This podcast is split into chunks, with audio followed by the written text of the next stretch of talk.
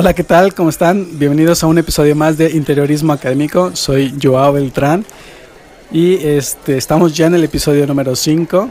Eh, la verdad que quiero agradecerles porque poco a poco me han ido siguiendo, poco a poco hemos ido construyendo comunidad interior.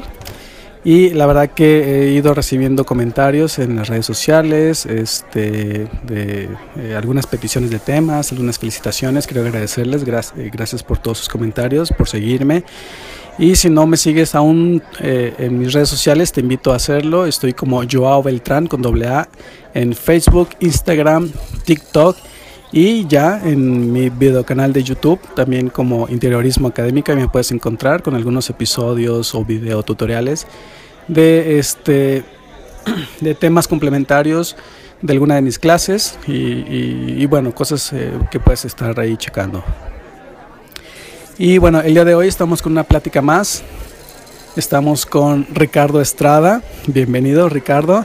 Eh, él es exalumno también del Diplomado de Diseño de Interiores alumno de la segunda generación, ya, eh, ya hace unos, unos años, ya estamos en la, cerramos la cuarta, estamos por abrir la quinta.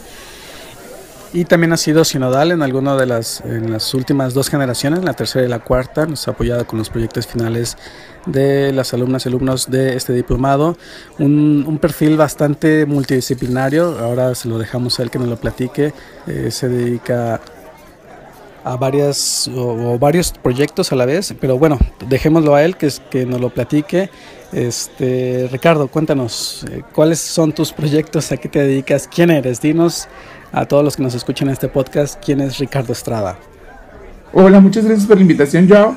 Y a todos nuestros radioescuchas o podcast escuchas o como se les llame el día de hoy. Eh, pues mi nombre es Ricardo, me da mucho gusto estar aquí para ustedes.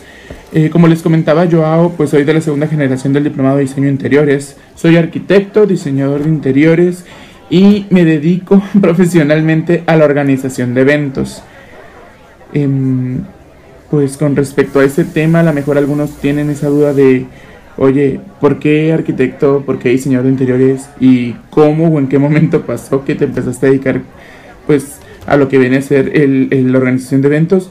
Pues es principalmente por una razón Creo que nosotros, tanto como arquitectos, como diseñadores interiores, como organizadores de evento, pues no nos dedicamos exactamente a vender un producto. En realidad estamos vendiendo un servicio, chicos. Analícenlo bien. O no sé, a lo mejor yo me siento súper iluminado ahorita y en realidad es algo que ya todos lo habían entendido desde hace mucho y soy una patata mentalmente. O en realidad así como que me autodescubrí pensando cómo explicarles eh, pero lo que vendemos es un servicio. Nosotros al final del día lo que hacemos es una interpretación de lo que traen en la cabeza nuestros clientes. Independientemente de cuál sea el rubro, ¿no? Si es cuestión arquitecto, pues tienes que interpretar cuáles son sus necesidades, pero además tienes que interpretar cuál es el caos mental que ellos traen. A lo mejor tienen un TOC, a lo mejor, no sé, no pueden ver cosas que no sean geométricas o que no sean en pares. No lo han pensado. Se los comento porque tengo clientes que literalmente cuestión diseño era un, oye, no puedo, no sé, no puede tener 13 escalones la casa. Tienen que ser 12 o tienen que ser 14. Y sé que suena como que súper ridículo, pero para ellos es algo súper importante. Entonces, em, me fui dando cuenta que lo que nosotros en realidad ofrecemos es ese servicio, el, el servicio de interpretar cuáles son sus locuras, necedades, necesidades y muchas veces cuáles son las cosas desquiciantes de ellos y tratar de plasmarlas y plasmarlas de una manera que se vea estética y que sea estética para ellos. Igual la organización de eventos hago exactamente lo mismo. Interpretar necesidades, necedades, deseos y pues tratar de concatenar todo en un diseño. Oye, qué interesante esto que nos platica Ricardo. La verdad que este pareciera difícil, ¿no? Tener que tratar con, con los clientes en este sentido de, de, tener que cumplir sus aberraciones o sus, o sus necesidades, como lo platicas. Pero creo que muchas de las, veces se nos olvida que realmente nosotros debemos de ser unos facilitadores de, lograr resolver las necesidades de los clientes, ¿no? Entonces, a veces es, hay que aflojar un poco, no entrar en ese juego de estira floja con, con, los clientes, pero resulta interesante, ¿no? Y, y, y, muchas de las veces nos topamos con esos clientes, como tú dices, que te dejan con la cara de, ¿y ahora cómo voy a cumplir esto que me está pidiendo? Pero creo que muchas, muchas las veces, o casi siempre, cuando lo logras, este, eh, logras cumplir ese reto, creo que mm, te deja con una satisfacción interna o profesional donde dices, wow, creí que no lo iba a cumplir y mira, eh, resulta que hasta el cliente le gusta y quedó satisfecho, ¿no? Y ahora me dejas con otra, con otra pregunta, Ricardo, con otra cuestión. Entonces, ¿cómo fue ese momento en el que decidiste estudiar diseño de interiores? Eh, por aquellos que, que les gustaría estudiar diseño de interiores y que este, te ven a ti como un ejemplo en el que estudiaste diseño de interiores y no terminas con tu firma de, de, interiorismo, sino que utilizas este conocimiento para complementar tu proyecto de eventos, ¿no? Como si fuera una especie de plugin al que tú dices, eh, necesito esto de interiorismo y, y va, lo, lo, incorporas a, a, tu perfil académico ¿no? o a tu perfil profesional. Entonces, ¿qué, ¿qué, les dirías a estas personas que te ven como ejemplo, que, que, dicen, creo que sí me hace falta complementar algo, pero no creo que valga la pena, pero sí, es decir, ¿qué te hizo tomar esta decisión como para decir, va, voy a estudiar este diplomado que es de diseño de interiores y saberlo aprovechar a mi favor? Sí, sí es, sí es algo así como un plugin, digamos, eh, mira, cuando yo ya me estaba dedicando a la organización de eventos como tal, y sinceramente eh, no tenía idea de la cantidad inmensa de cuestiones decorativas que hay por ver. Por ejemplo, la paleta de color, una paleta vegetal, eh, que si hay un entelado, y supongamos que fuera, ah, es que va a haber un entelado, oye, pues qué tan pesado va a ser o qué tan ligero tiene que ser ese entelado. Y no me refiero al peso kilos, me refiero al peso visual que va a tener ese entelado. O sea, hace la viscosidad de la tela, cómo va a estar entelado, cómo se va a hacer el nudo, cómo agarrar. Y todo eso son cursos aparte y créeme que son cursos sumamente caros. Más para que te des una idea, eh, un curso de dos o tres días de entelado te sale como en 8 mil pesos, de los más baratos que hay. Pero bueno, ese no es el punto. Em, el punto es que, pues yo ya había pedido información previamente sobre el diplomado para la primera generación. Por pangas o mangas no se pudo. Pedí para la segunda generación. Y sinceramente cuando me dieron la información, al principio sí dije yo, uy, este, pues cuesta, ¿no? Cuesta y, es un esfuerzo que a cualquier persona le costaría, sobre todo cualquier persona que se esté preparando eh, porque está buscando algo más.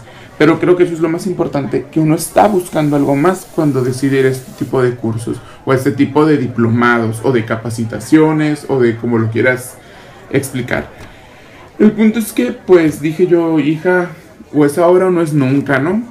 Me di la oportunidad, asistí y sinceramente eh, me hizo recordar mucho en general de mi carrera porque volvimos a ver el diseño desde el principio de alguna manera, quitarnos, eh, o sea, dejar de lado toda la cuestión utilitaria y ya, o toda la cuestión estética y ya, y no, o sea, empezó a ser un, volverlo a ver, pero junto con pegado y de fuercitas, ¿sabes cómo?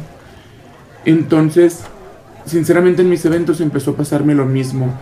Empecé a ver un diseño mucho más integral, mucho más integral.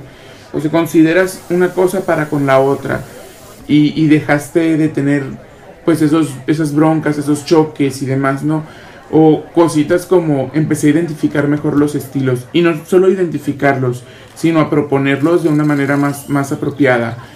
Mm, ¿A qué me refiero con más apropiada? Por ejemplo, nunca falta la chica que llegue y te dice, oye, es que soy súper hippie y la, la, la, la. Pero hubo una clase, por ejemplo, en particular, que es un aprende a identificar a tu tipo de cliente y cuando yo veo a esta chica, me quedo yo, no, hija, no eres hippie, eres cottage. Y suena extraño, pero, ajá, cottage es un estilo, un estilo decorativo de eventos en particular. Entonces empecé a identificar como que ciertas cosas, empecé a tomar ciertas herramientas, tanto para armar el color, eh, eh, la cuestión eh, de la colorimetría dentro de, de, los eventos, como la cuestión de la paleta vegetal, el tipo de elementos decorativos que va a haber, que si es madera, que si es metal, que si es cristal, que si es luz cálida, que si es luz fría. eh, qué va a llevar iluminación y qué no, qué tiene que ser despampanante y qué no, qué tan alto, qué tan bajo va a ser un arreglo. Entonces, empieza, sinceramente, si tocamos el tema y se me hace una revolución en la cabeza de todas las cosas que ha afectado en sí este curso dentro de mi, de mi labor como diseñador de eventos o como organizador de eventos. Y lo cierto es que ha sido a favor. Ha sido a favor. Igual y soy una persona súper ambiciosa y también tiene que ver. Seguramente habrá gente que vaya a este diplomado y que decida no hacer nada con lo que tiene. Lo cierto es que yo sí lo he estado utilizando y no únicamente en la cuestión de eventos. En general actualmente, persona que llega conmigo me Ricardo, ¿me puedes diseñar X, Y o Z para mi casa? Es un claro que sí, con mucho gusto pero ya lo abordo de una manera diferente. Lo veo pues más complementario. Creo que es algo que no sé si es la madurez eh, que te lo va dando o si el mismo diplomado te, lo está dando o si el mismo diplomado te fuerza a madurar, que también puede ser un tema interesante eh, en ese aspecto, ¿no? De, oye, pues, ¿qué tanto te afecta o no te afecta eh, las capacitaciones que vas tomando? y a qué edades también las tomas, supongo. Oye, pues qué bueno que te ha dejado todo este conocimiento el diplomado y bueno, no lo digo precisamente porque haya sido el diplomado de diseño interior, sino porque cuando uno se dedica a estudiar o a capacitarse de forma individual o, o que entras a cursos o ves un video en internet o te pones a leer un libro y adquieres todo ese conocimiento, eh, lo interesante está en cómo saber utilizarlo, cómo utilizarlo a tu favor, ¿no? Para que venga a complementarte tu perfil tu perfil profesional o académico y que lo, desarrolles este, en tu trabajo profesional. Entonces eso está muy interesante como esta chica que, que platicas, ¿no? Que, que, que, te llega y te comenta que es hippie, ¿no? Y que tú le dices, no, uh, no, no eres hippie, eres, eres cottage. Este, que te deja eso, ¿no? El saber identificar un estilo y, y, lo complejo, ¿no? el estilo del propio cliente que te dice, yo quiero algo así, cuando tú le dices, no, es que tú no eres esto, tú eres tú eres este, esto otro, ¿no? Que llegas a ese nivel de, entendimiento, de identificar las necesidades de tu cliente, eh, sobre todo identificar como ese perfil del cliente para asimismo entender las necesidades que debe cumplir tu proyecto de cara al cliente, ¿no? Y oye Ricardo, cuéntanos, ya para terminar, ¿cuál sería el dos preguntas ya, este, como dices tú, que van junto con pegado? Eh, uno, ¿cuál sería como ese gran reto al que te has enfrentado en tu, en tu proyecto, en tu profesión, en, tu, eh, en esto que realizas de los eventos junto con Pegado del Interiorismo? ¿Cuál habría sido tu mayor reto en el que el diseño interior te ha apoyado o te ha ayudado a salir adelante o te ha ayudado a resolver situaciones en las que eh, pensaste que no, no, no, no encontrabas la solución? Y segundo, ¿Qué le recomendarías a todas estas personas que están pensando en estudiar diseño de interiores, pero que no lo saben si realmente es algo que les puede eh, gustar, que o tienen la duda de estudiar entre arquitectura, diseño de interiores, que no saben cuál es la diferencia entre una u otra? ¿Qué les dirías para que se animen a estudiar diseño de interiores y que sigan tus, tus pasos en, en, esto de seguirse capacitando o seguirse perfilando en el interiorismo? Ay, yo, qué, qué pregunta tan difícil, fíjate. Eh, creo que uno de los principales retos que yo he tenido como arquitecto slash diseñador de interiores slash wedding planner es dentro del rubro del wedding planner o, de la organización de eventos em, hay tantísima cantidad de proveedores que te pueden ofrecer cosas muy similares o tan diferentes como las busques sin embargo no saben qué es lo que tienen no algo que me pasa mucho frecuentemente es llega una novia y me dice, es que vi estas sillas Luis XV en X, Y o Z parte. Y yo, bueno, yo pienso, Luis XV, wow, o sea, debes de tener lana para pagarte una Luis XV porque no es cualquier fregadera. Y para reponerla en caso de que algo pase, ¿no? Y, de repente la veo y yo, corazón, esta no es una Luis XV. O es una muy mala imitación. Este, eso es como que parte del reto. Entre eso y nunca falta el, hablas con algún proveedor, por ejemplo, y dices, oye, es que fíjate que quiero armar este, este proyecto con este concepto, eh, vamos a darte un ejemplo.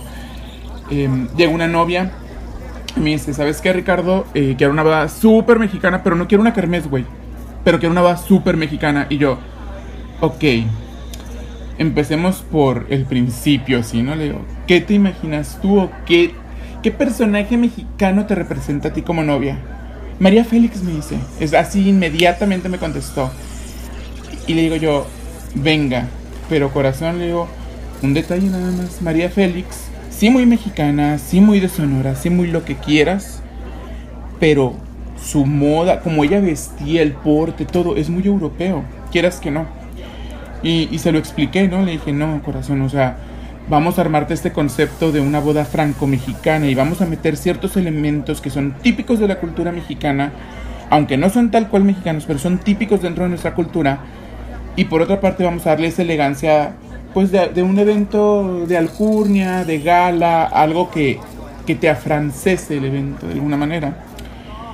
Entonces ahí sí metimos sillas Luis XV, ahí sí metimos pues mesas de madera sólida y la mesa que, que, llegaba a tener algún tipo de mantelería llevaba el típico bordado de crochet, así miniatura de abuelita, pero pues largo, ¿no? Hasta el suelo llevaba ese tejido.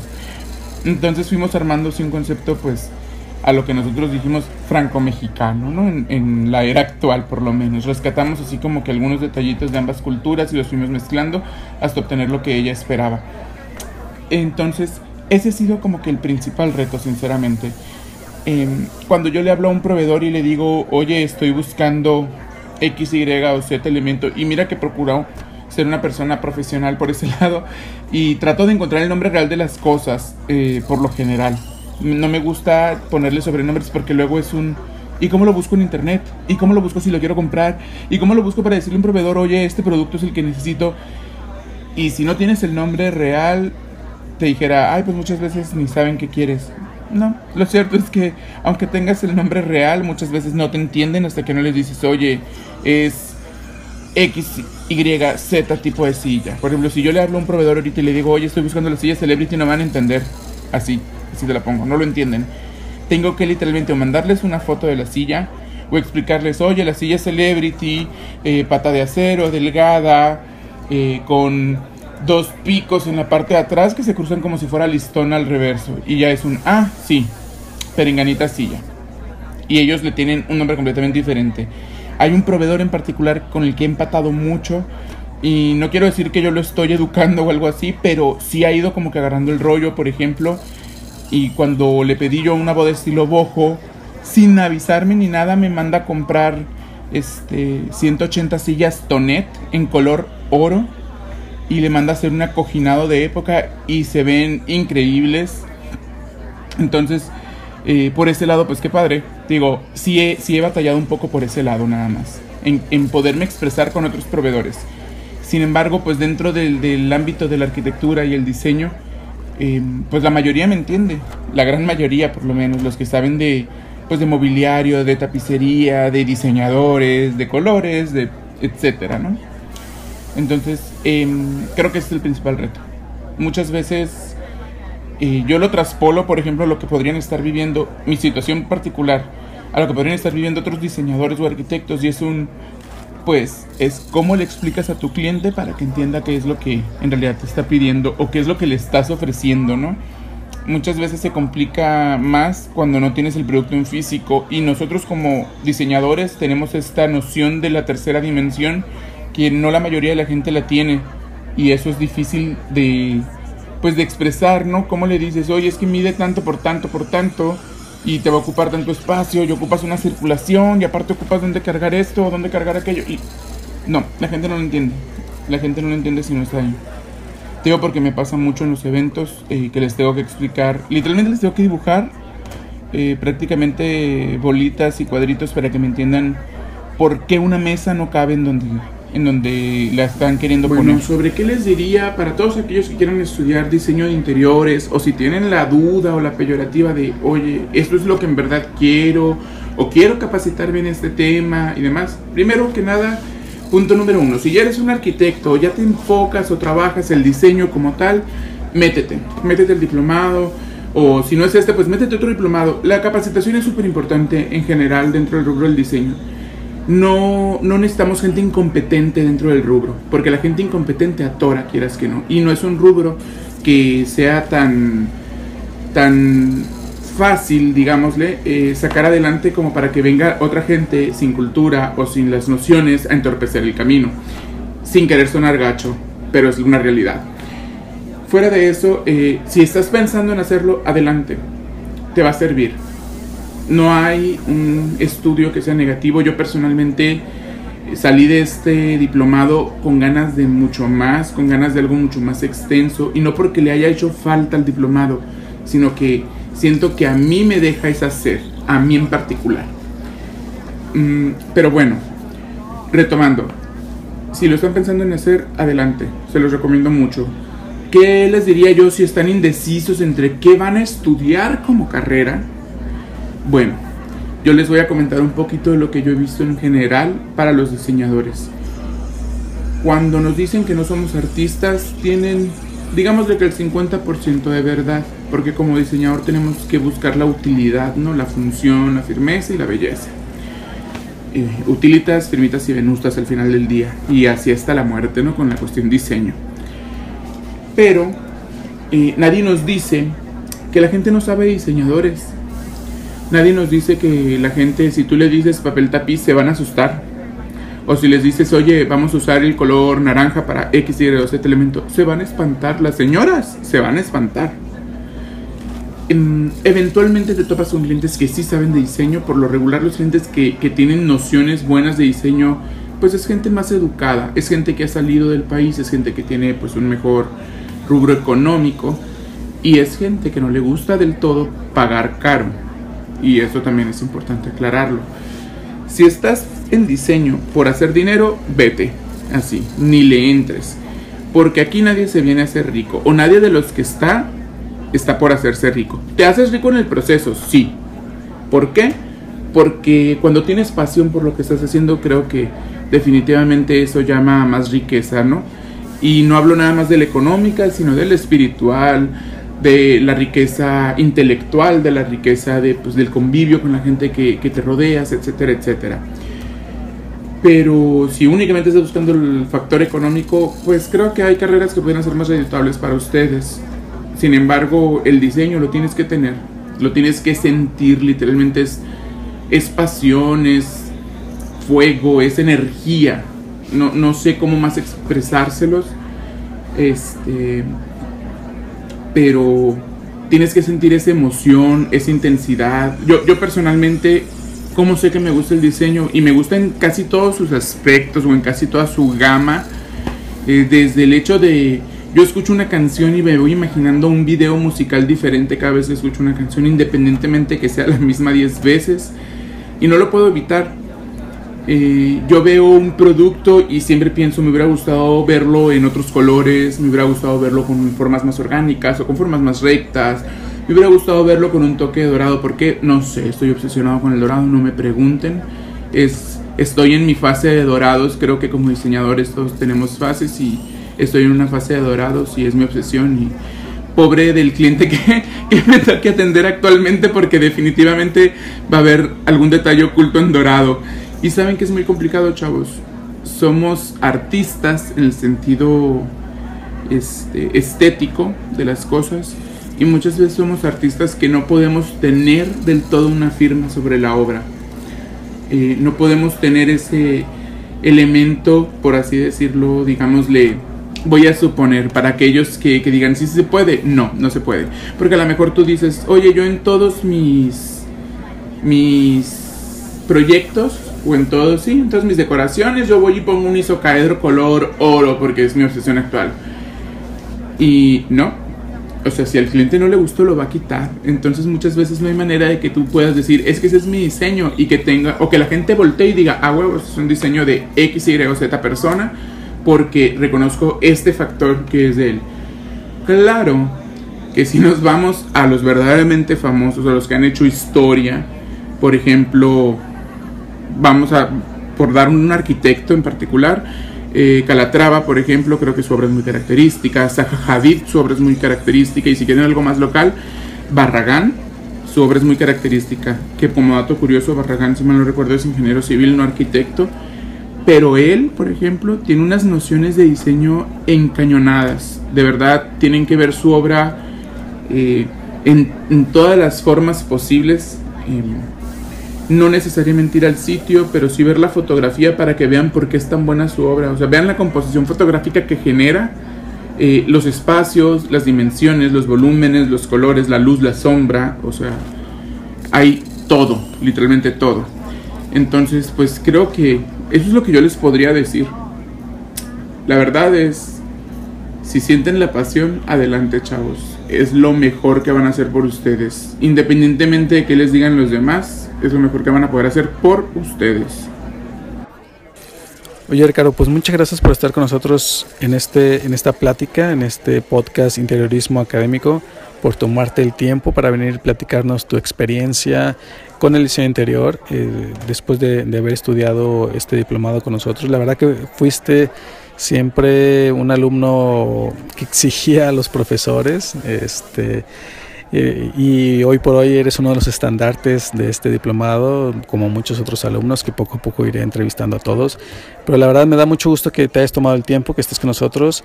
Este, ¿Algo más que quieras agregar? Eh, o que nos compartas tus redes sociales para que todo aquel que quiera comunicarse contigo eh, para algún evento, para, para, tu opinión, para un consejo, que se puedan comunicar contigo, ¿en dónde te pueden encontrar? Muchas gracias por la invitación, yo espero volver a verte pronto. Y para todos aquellos que estén interesados en conocer un poco más sobre mi trabajo, pueden verlo a través de Facebook en la página de Estrada en Co. O si están en Instagram, pueden verme a través de Coestrada. Bye y besitos en el potorro para todo el mundo. Pues gracias Ricardo y nos seguimos escuchando y eh, muchas gracias por, por todo. Un saludo y muchas gracias a todos, a todas por seguirnos escuchando en este podcast, en estos episodios. Sigan atentos a, estos, a los nuevos episodios que serán, que saldrán, perdón. Y pues nada, eh, no se olviden compartir, comentar y eh, seguirme en mis redes sociales. Estoy como Joao Beltrán con doble A. Estoy en Facebook, Instagram, TikTok, por ahí haciendo locuras. Este, y en mi video, perdón, en mi canal de YouTube eh, como interiorismo académico, donde también pueden encontrar alguna información, videos, tutoriales que hago respecto a mis clases que imparto. Y pues nada, eh, muchas gracias, un saludo y hasta el próximo episodio.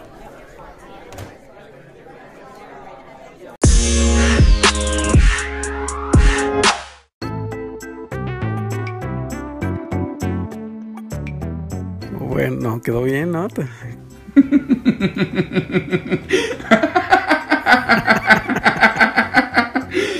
Ay, lo que me haces hacer, yo y eso del beso.